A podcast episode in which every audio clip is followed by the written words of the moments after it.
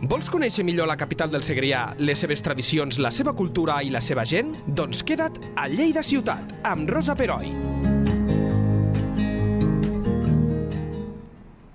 Benvinguts tots i totes a una nova entrevista de Lleida Ciutat. Avui ens volem ocupar d'un tema del qual tothom en parla, moltes i molts el reivindiquem, però sovint al seu entorn hi ha certa confusió. Ens referim a l'ús del llenguatge inclusiu. Per parlar-ne tenim amb nosaltres la Cristina Rodríguez Orgaz. La Cristina va néixer a la Pobla i és filòloga, comunicadora audiovisual i actriu. Treballa com a gestora en igualtat i gènere al Centre d'Igualtat d'Oportunitats i Promoció de les Dones Dolors Piera de la Universitat de Lleida i com a professora associada de les assignatures de castellà oral i escrit per a mitjans de comunicació del grau en Comunicació i Periodisme Audiovisual i de l'assignatura Gènere i Comunicació del màster en Estudis de Gènere i Gestió de Polítiques d'Igualtat. Hola, Cristina. Benvinguda i moltes gràcies. Hola, Rosa. Gràcies a vosaltres. Tota aquesta informació crec que l'he dit bé, perquè sí. déu nhi la quantitat que tens d'informació al currículum.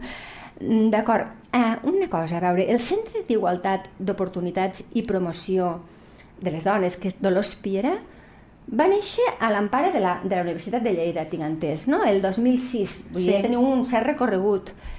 Em podries dir quins són els seus principals objectius? Sí, doncs eh, com a unitat de, de la Universitat de Lleida que s'encarrega de vetllar per la igualtat no? entre dones i homes, eh, els objectius que tenim doncs, són en primer lloc sensibilitzar la comunitat universitària, però la ciutadania en general, eh, sobre les desigualtats eh, existents entre dones i homes i en particular doncs, aquelles eh, accions en l'àmbit de competència de la universitat, com són la docència, la recerca i la gestió. No?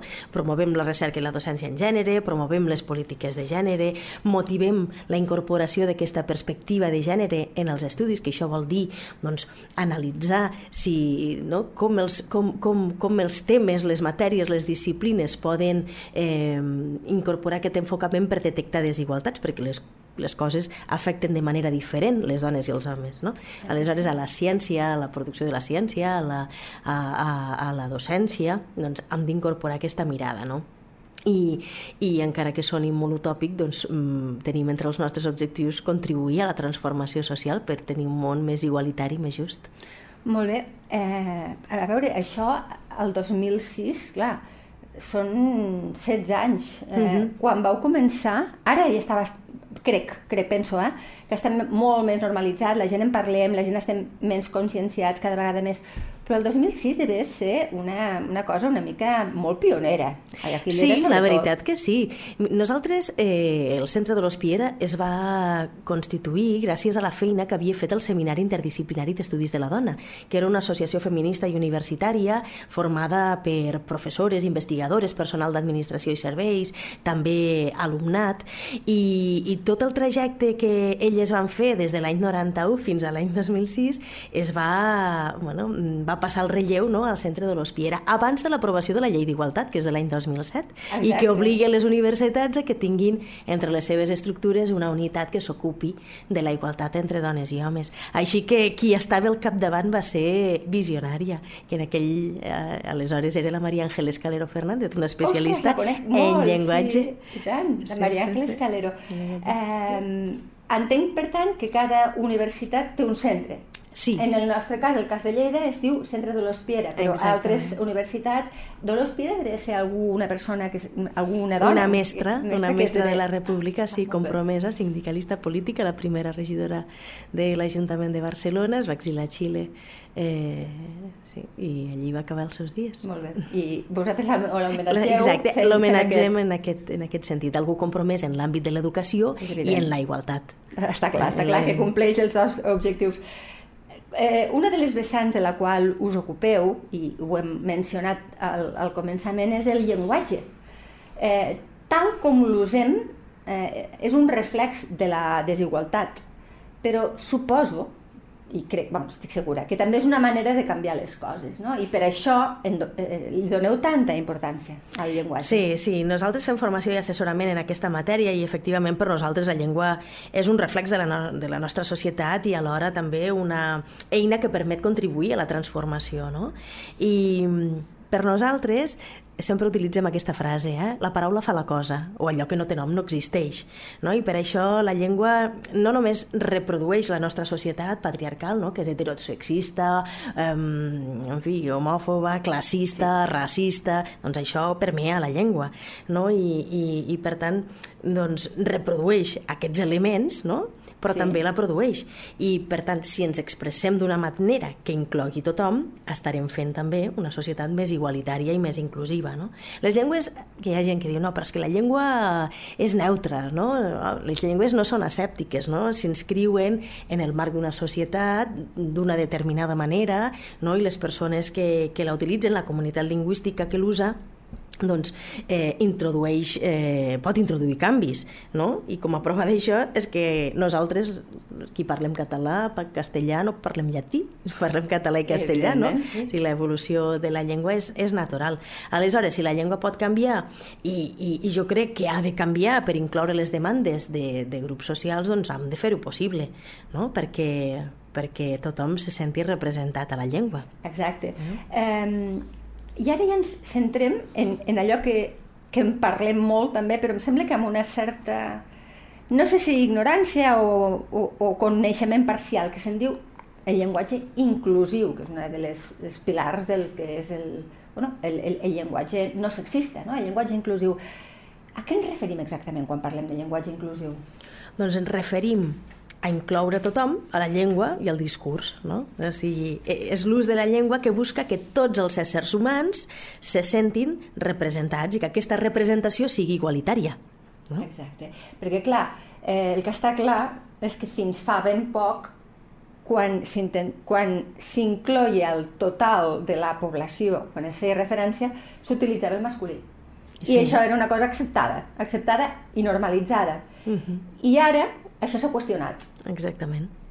Perquè mm, les dones quedem invisibilitzades d'alguna manera. Exactament. Aleshores, suposo que vosaltres, eh, clar, això, mm, revertir aquesta dinàmica de, de ceguers, és sí, és una ceguera de gènere en la llengua, no? Exacte. Ha de ser complicat, no? I deu haver unes eines que m'imagino que vosaltres eh, intenteu pues, revertir o, o, o, fer, sí. o fer pedagogia, no sé. Com sí, feu? sí, sí. Bé, mmm, és veritat que la nostra llengua encara té aquestes, aquests eh, fenòmens, no? Sí. Eh, nosaltres parlem de dos fenòmens. D'una banda del sexisme sí. a la llengua i d'una altra l'androcentrisme, que és l'exemple que tu estaves posant exacte, ara. Sí, no? sí, sí, exacte. Aquest androcentrisme és una manera de pensar, no? són absències de, de les dones en la llengua i es manifesta a través d'un mecanisme que és aquest ús indiscriminat del masculí pretesament genèric, no? que sí. d'entrada inclou tothom i de fet eh, es diu doncs és que el masculí té dos usos o dos significats, no? es pot referir a tota l'espècie, però també a la, als mascles de l'espècie. No? I això, de vegades, pot jugar una ambigüitat. Mm? Clar. Eh, perquè, és clar, de vegades saps que hi ets, però d'altres no. Això la canalla ho té molt clar. O sigui, el, el, els nens han après que sempre hi són. Clar. Les nenes han de distingir quan hi són i quan no. I aquest entrenament no, doncs fa que, que a vegades doncs, eh, pues et sentis que no hi ets, no? Sí, perquè aquest masculista és amagada. Hi ha, hi ha, no? hi ha una exclusió implícita. Exacte, clar, sí, exacte. Sí. De fet, fixa't, eh, si és ambigu, que si jo et plantejo un enigma, que és de quina manera una dona pot ser mare si no té fills... De quina manera una dona pot ser mare si no té fills? Doncs si ho proves ara, perquè estem en, el, en aquest context d'aquest programa que ens donen moltes pistes, no? però si ho fas en un entorn informal amb les persones del teu voltant, eh, surten unes respostes molt insòlites. No? Clar. De quina manera una dona pot ser mare si no té fills? Doncs tenim filles. No? Oh, Aleshores, he caigut de quatre potes, eh? és, és que clar, és, clar, està molt sí, normalitzat, sí, i, està normalitzat, i, sí, sí. i, però clar, en, amaguem la meitat de la població mundial que som les dones, no? darrere d'aquest masculí, és una, i al cap i a la fi és una convenció mm, en fi, que, que no justifique per res més que per unes relacions de dominació de poder de lo masculí per sobre del femení. No? I, I en una societat com la nostra, patriarcal, doncs és, eh, és així. No? Clar, i afortunadament les convencions se poden canviar. Aquí, Exactament, aquí, la llengua està al nostre servei i, sí. no? i si hi ha un grup social que està demandant ser visible, doncs jo crec que la llengua permet eh, doncs moltes estratègies, té molts mecanismes per poder superar això. I, i ara, si vols, podem, podem comentar no? sí. quines, quines, quines són les, les... De fet, Espera un moment, que t'he comentat que hi havia dos fenòmens, sí, eh? el sexisme i, i l'androcentrisme. Sí. Doncs, abans de passar a quines eh, possibilitats ens ofereix la llengua per superar no? per neutralitzar aquestes, aquests usos eh, androcèntrics, m'agradaria fer un apunt sobre sexisme, perquè el sexisme no? de vegades ens, ens sona massa fort, no? però com ha de ser sexista la llengua? Bé, hi ha, molt, hi ha, hi ha sexisme a la llengua, eh, sobretot en el camp lèxic, no? Sí. Eh, o el sexisme eh, és aquella actitud no, que menysprea allò que són o fan les dones. No? I si pensem en el camp dels insults, per exemple, sí. tenim casos flagrants. No, no ens sí, posarem a dir. Sí, però podríem ficar exemples perquè és que potser hi ha gent que ho entendrà millor. L'oient que si amb alguns exemples que són clamorosos, clar, potser... Clar. Mira, el sexisme és, es pot manifestar doncs, amb, amb els falsos parions. No? no és el mateix si, si tu insultes algú dient que ets un gos que si ets una gossa. No? El femení no. sempre està denotat eh, de manera negativa. Sí. No? En el camp, en l'ordre d'aparició, per exemple, és un altre mecanisme del sexisme a la llengua. I primer que... els homes, després dones. Exactament, no? Així, benvolguts, per inèrcia. Sí, o si tenim una, un llistat de persones mm, doncs no establim cap criteri no? més objectiu o més neutre no? en aquesta qüestió i posem els homes al davant. Si no hi ha jerarquia, no? doncs Val. podem establir un altre criteri que sigui l'alfabètic i no posar no els homes primer al davant, Exacte, no? per inèrcia. Sí, sí, sí. O, o, per exemple, la simetria en els tractaments, no? tractar, distingir entre senyores i senyoretes és un rastre sí. de sexisme en la llengua. Molt, molt. No? No molt, molt ranci, però que encara funciona. I, i sí. encara s'utilitza i se, no, no existeix aquest senyor-senyoret. No. no? I, per tant, això... Que és ridícul, posa això. Clar, clar, exacte. O, o com jo, deia... Jo, a, mi, a mi em ve un que potser... Eh, el volies dir, eh, perdona, però no. allò de l'home públic, la dona pública, Exactament, és, és, és, molt, és molt il·lustratiu. Exacte, exactament, exactament. Perquè... És, és, un, és un fals parió. No? Exacte, perquè un home públic té connotacions de persona coneguda, en poder notòria, i tal. Sí, exacte, I la dona notòria. pública ja sabem quines connotacions exacte, té. No? De fet, en el camp dels insults, que és, és, és on, on... dels insults i de les floretes, eh? Perquè que és el que s'admira i, el que es, i el que manca, no? O sigui, o sigui afalaguem allò que admirem, allò que han de tenir no? els homes i les dones, i critiquem la manca d'aquelles virtuts o aquelles, aquells valors que han de tenir no? els sí. homes i les dones. Per tant, què es valoren les nenes, en les joves, en les dones? La bellesa. La bellesa, l'exuberància, no? La joventut. Eh, la joventut, sí, l'aspecte físic, no? I què és el que es critica? La reputació sexual. És veritat. I hi ha un camp... La dona pública Exactament, no? I a tothom li ve l'insult que més, que sí. més s'utilitza no? per, per... El tenim al cap tots, sí. Per, exactament. I, I en els homes que es valora? Doncs la musculatura, la capacitat sexual, no? l'autoritat conjugal, sí. si no, i tot, eh, oi que pensem en aquelles paraules que fan referència doncs, a, en, aquest, en tant, aquests valors? Tant, tant. I què és el que s'insulta? Doncs les qualitats no masculines, no? O sigui, homes que semblen infants, homes que, no? que semblen dones sí. i homes, no? I, i aleshores doncs s'insulta la falta de masculinitat, no? de virilitat. I una cosa curiosa és que els homes sovint se'ls insulta a través de les dones del seu entorn, que aleshores ens en recordem de la mare, ah, sí. de, eh? o, de, o de la dona de l'esposa, no? Sí, de la parella. Però sempre no? el, el, és, és el referent femení el que acaba sempre rebent. Exactament, exactament. És així. Exactament. Doncs el sexisme té, té, aquest, no? té, té aquesta en fi, aquest rastre no? en, el, rastre, en sí. el lèxic. I després, un altre element és l'ús del terme dona quan no és necessari. No? Per exemple, eh, a vegades nosaltres posem un, un titular de premsa real que va sortir quan dues astronautes van fer eh, un, una expedició a la Lluna, no? I, i el titular era dues dones caminaran soles per l'espai volien dir dues astronautes, Clar. però les van reduir a la seva no, Condició condició de dones, no? Dones, Sí, sí, sí, eren astronautes, no? És que a ningú se li, acu si li hagués acudit titular Tres homes caminaran sols per l'espai No. quan aquells tres senyors van posar Van els peus a la lluna, no? Sí, aquells noms van ser, aquells homes van ser nomenats pels seus noms i pels seus cognoms. Exacte. O sigui, és que tothom coneix el nom i els cognoms, i en canvi d'aquestes astronautes... mm, Només que eren dones, o sigui, Exactament, no? sí. I que caminaran soles, perquè les dones anem soles encara que anem, que anem dos. Que no, Sí, sí, sí, Doncs, aquesta no? anomalia, ostres, és veritat, eh? és molt revelador. Mm -hmm. Passa que, clar, si m'ho expliques tu, me'n dono compte. Ho tinc tan normalitzat, mea culpa, eh?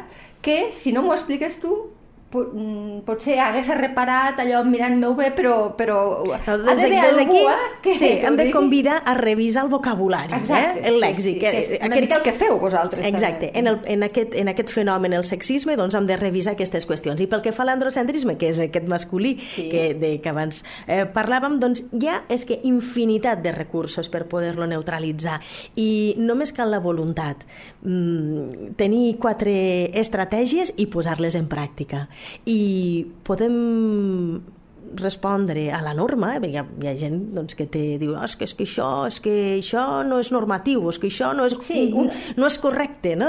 Sempre... Suposo que les crítiques que venen del món de la filologia és, és que això no, res, o sigui, no és... No, no, sí, eh, ens estem Exactament. saltant normes filològiques i això no és correcte. Què els diries? Perquè també hi ha dones filòlogues que diuen això, eh? no només Sí, és el les, les resistències hi són perquè, mm. perquè doncs, el feminisme té... Clar. eh, també té no? persones que, en fi, que, que, que s'hi resisteixen, no? Sí, així. Eh, però en aquest cas, independentment, eh, el món de la filologia hi ha feministes que són especialistes en aquesta qüestió i, i en fi, combinen, no? Incloure tothom amb, amb la, amb, acompa, no? a compaginar-ho amb la norma, o sigui, a respectar la norma. Exacte, sí, sí. No? Sí, Perquè, és clar, una de les pors que potser tenim eh, quan ens posem en plan com allò reivindicatiu, no? les, les dones, de dir, no, ara jo, dones i homes, evidentment, de dir, intentaré utilitzar el llenguatge inclusiu, és caure sempre en aquella duplicitat que fa molt feixuc un text. És clar. Clar, és allò de eh, eh, benvolgudes i benvolguts. Exactament. Eh, eh, i, I aquí deu haver estratègies per intentar que això, com a mínim, no s'hagi d'utilitzar constantment. No? Exacte, exacte. Podem exemples, utilitzar, podem utilitzar genèrics, no? substantius genèrics, doncs parlar de les criatures, parlar de les persones. Podem utilitzar els col·lectius, la canalla, eh, la ciutadania, el poble, la humanitat, mm, en lloc de, el, el, no sé, els ciutadans o no? Eh, els nens, doncs la canalla, és que tenim moltes opcions. Sí. No? La canalla, la ciutadania, el poble, utilitzar el pronom qui. El El, qui, qui, això és exacte. que eh, eh, en lloc de els nostres oients, podem dir qui ens escolta, Qui ens escolta. qui ens està escoltant, Jo utilitzo això de... Qui ens està escoltant. Sí, Sí, qui ens o- escolta.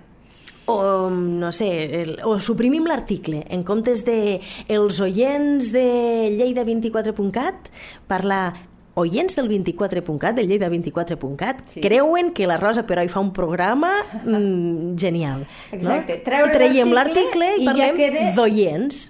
que eh, ja és més neutre, exactament. Bé, no està marcat. No, no està marcat. Ja està inclòs tothom, no? No està marcat. Clar, són estratègies que, fan, que normalitzen molt el llenguatge, també. I que no ho fan gens feixuc. No, gens, Sí, aquí no estem... De moment no he desdoblat. No, eh? no, he no, gastat, no. no he gastat més lletres, Clar. ni més, eh? ni, més, ni més sons. També tenim, podem utilitzar l'imperatiu en comptes de dir doncs, els, els ciutadans han de pagar els impostos a través de l'aplicatiu, podem dir pagueu els vostres impostos a través de l'aplicatiu. Exacte. No? I a part ens estalviem un munt de caràcters, un munt de... Sí, eh? que o sigui que economitzem. clar, sí, sí. Sí, pagueu els vostres impostos. En fi, són moltes, eh? I si no queda més remei que utilitzar el, doble, el desdoblament de gènere, doncs parlarem dels treballadors i les treballadores. O les treballadores i els treballadors. O les treballadores i els treballadors, exacte. Aquesta alternança Sí. està, Sí, està o molt sigui, el bé. desdoblament per se també es pot utilitzar, però Sí. hi ha altres estratègies... Que sigui l'última opció. Exacte. Que sigui l'última que, que opció. sigui l'última opció. Um, eh, tu que ja fa tant temps que et dediques, tu ets una persona jove, eh? però mm, ets pionera i per tant tens un bon bagatge. Ets optimista pel que fa a aquesta generalització de l'ús del llenguatge? Perquè clar, això va molt de la mà de, la, eh, de com anem amb la societat. Aleshores, fa poc temps que va passar, això ho recordarà el, qui escolta ara Lleida 24, anava a dir l'oient, eh? qui escolta el Lleida 24, eh, per exemple, aquella anècdota tan trista del col·legi major, d'aquells nois... Però és que jo crec que, ara em perdonaràs, eh, dono una opinió personal, va ser tan preocupant això com la reacció de les noies del col·legi femení perquè un, també ho normalitzaven, el col·legi del davant. És que tothom ha estat educat en aquesta societat. Però estem parlant de gent molt jove, perquè estan sí, començant carreres, sí, són 18, sí, 19 anys, sí. per tant ja tenen un bagatge. Aleshores, veient aquest panorama que constantment hi ha mostres de masclisme i, i micromasclisme, inclús a vegades mm, inconscient, a la societat, i això és un i això s'ha de reflectir en la llengua, tu com ho veus? Tu ets optimista? Tu creus que això es revertirà, que les noves generacions prendran consciència? Com ho veus, això? Jo sóc optimista i crec que hem de ser optimistes. Eh, deia abans, no parlem en llatí, no? Per tant, és possible, no? I combinar la norma i, i la inclusió és possible. I, i, si, I si no respectem la norma perquè una, no sé, una determinada paraula triomfa entre la comunitat parlant, quin problema hi ha?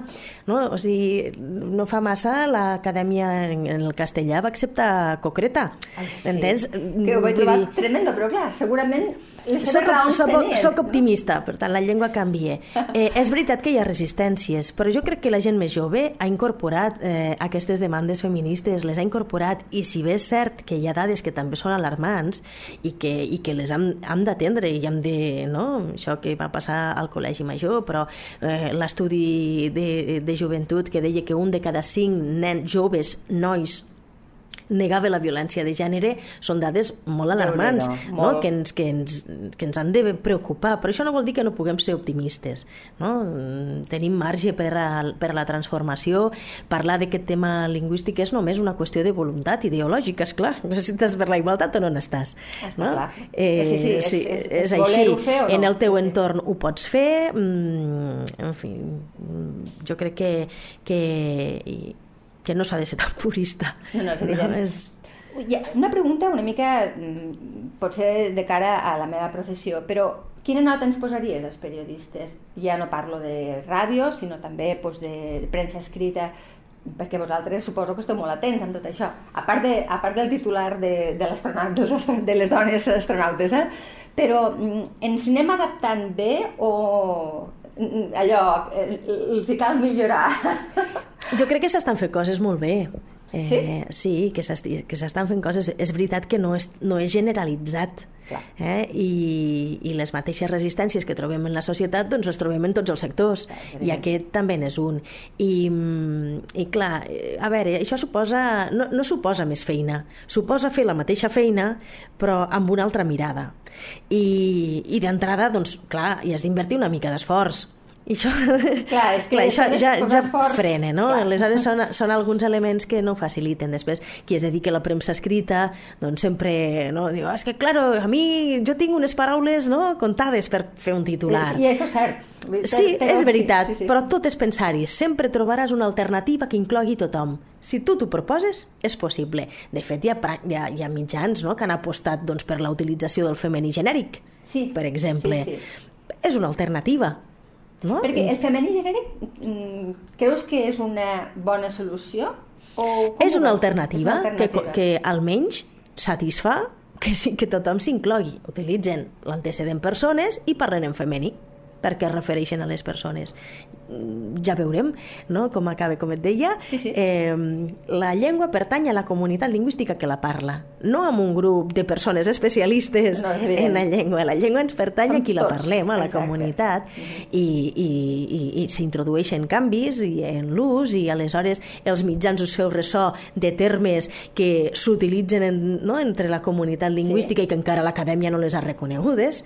No? I això sempre ha passat. No? Jo me'n recordo la primera vegada que vaig veure Jueza, que al principi... Ah, sí, jueza. Juez, veritat, en, un, sí. sí, en castellà. No? Grinyolar una mica al començament. Al principi costava mm. molt, però la, en, la, en la feminització de les professions doncs, els mitjans ho han incorporat abans que la pròpia acadèmia. No? I de fet, quan els mitjans ho incorporen és que el terme o aquella expressió ja ha triomfat entre la comunitat lingüística. Clar. No? Per tant, I la, és i la norma que l'acadèmia llavors ho pugui Exacte. acceptar. Per tant, Exacte, és, és la, exacte. la, la, la vida de la Exacte, llengua, no? Exacte, És clar, la, és, això, això mateix, és que la llengua està viva. Exacte. Aleshores, si volem aclarir dubtes, si necessitem per la nostra feina, sigui quina sigui, vosaltres ens podeu donar un cop de mà com a col·lectiu? Què hem de fer, la gent, perquè volem polir el nostre llenguatge i que sigui més inclusiu des del Doncs- Centre Dolors Piera? Jo crec que hi ha, hi ha molts materials i moltes publicacions eh, que ofereixen eines i recursos. Si, si m'ho permets, començo pels nostres. I tant, i tant, i tant, eh, nosaltres tenim un, un opuscle eh, que dins de la col·lecció Genuïna, Genuïnes, que és una, és una col·lecció de material divulgatiu que dediquem al llenguatge eh, no sexista, no? llenguatge i comunicació no sexistes. En aquí és, és un fulletó, és un quadríptic de, de tres paginetes, molt petit, i aquí hi ha un resum molt concentrat de què és el que podem fer, quines estratègies podem utilitzar per incloure tothom a la llengua i al discurs. I també hi ha alguna, algun apunt a les imatges. Ah, molt bé. I això ho, ho podem baixar d'internet, per Això exemple? es pot descarregar del web del Centre de l'Hospiera, que és www.cdp.udl.cat. Molt bé. A l'apartat de divulgació, al Genuïnes, allí trobareu el número 5 dedicat al llenguatge i comunicació no sexistes. I després vam publicar, bé, vam fer una segona impressió d'un opuscle que havia publicat la cooperativa L'Apòstrof titulat Català Sí. inclusiu i natural. Sí. Aquest és una miqueta més llarg. Aquest el tinc aquí. Aquest és per- per- però És, per- és, molt, és molt entretingut de llegir. Sí, és molt divulgatiu Mhm. i també ofereix moltes alternatives. A part, incorpora doncs, altres demandes socials, no? que també, bueno, doncs, per referir-se a, a altres col·lectius d'una manera respectuosa, Exacte. digna i igualitària. Aquest, a, aquesta guia, aquest opuscle, també el trobareu a la, a la pàgina web, a, a, a l'apartat guies, eh? l'han publicat dins de la col·lecció guies. Molt bé, per tant, no tenim excusa per No, trobar... no hi ha excusa, no hi ha excusa. per trobar una informació de dir, ostres, qui em pot guiar? Sí, Mm, sí. Pots tornar a repetir, Sí, sisplau? i tant. www.cdp, les inicials de Centre de l'Hospiera, Exacte. punt udl.cat. Perfecte. I totes, és, mm, ara que totes les administracions públiques tenen plans d'igualtat, mm, moltíssimes, la gran majoria, inclouen dins el pla d'igualtat l'elaboració d'una guia. Sí, cert. per això n'hi ha, ha infinitat. Eh, en tots els ajuntaments, en els consells comarcals, en les, és que tothom té una guia. Així, és que li preguntem a Google una guia del llenguatge inclusiu o llen- guia del llenguatge no sexista i ens retornarà uh, moltíssims documents. Així que, en fi, no, no, hi, ha, no hi ha pretext. No hi ha pretext. Eh, sobretot el que sí que ens hem d'assegurar és que la guia eh, consideri el masculí pretesament genèric com un ús androcèntric que invisibilitza les dones. Eh?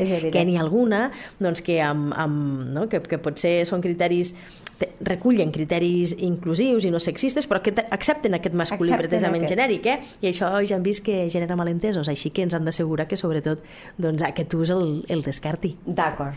doncs, em, clarificadora, didàctica i ara sí, eh, si realment estem compromesos Tenim o- un compromís. Exacte, tenim un compromís, perdona, tenim un compromís. Qui tingui un compromís amb, la, amb el llenguatge inclusiu, que haurien de ser totes i tots, Um, ja ho sabeu, um, ho podeu descarregar per internet, és que no, no cal comprar un llibre, no, no, és descarregar per internet de manera gratuïta i aquí trobarem eines perquè el nostre llenguatge sigui útil i gràcies a la tasca que heu fet i que esteu fent ingent i poc reconeguda, penso jo, des del centre de l'Hospiera.